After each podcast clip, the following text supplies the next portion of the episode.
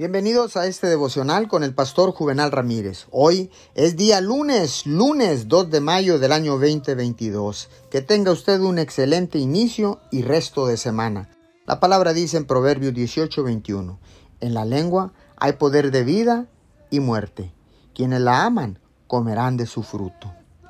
Déjeme decirle que en lugar de estar ensayando sus problemas, puede usar sus momentos de oración con Dios hoy para comenzar a declarar su bondad.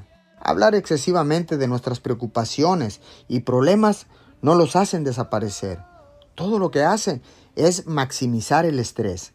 Mientras más hablamos de todo lo que podría salir mal, más subimos el volumen del estrés y bajamos el volumen de la fe. Pero algo sorprendente sucede cuando cambiamos la conversación. Cuando comenzamos a hablar sobre el poder, la bondad y la fidelidad de Dios, a pesar de nuestros problemas, nuestros niveles de estrés comienzan a disminuir. No es que nuestras palabras instantáneamente cambien las circunstancias que enfrentamos, sino que tiene el poder de cambiar nuestra actitud sobre esas circunstancias hasta que las circunstancias cambien.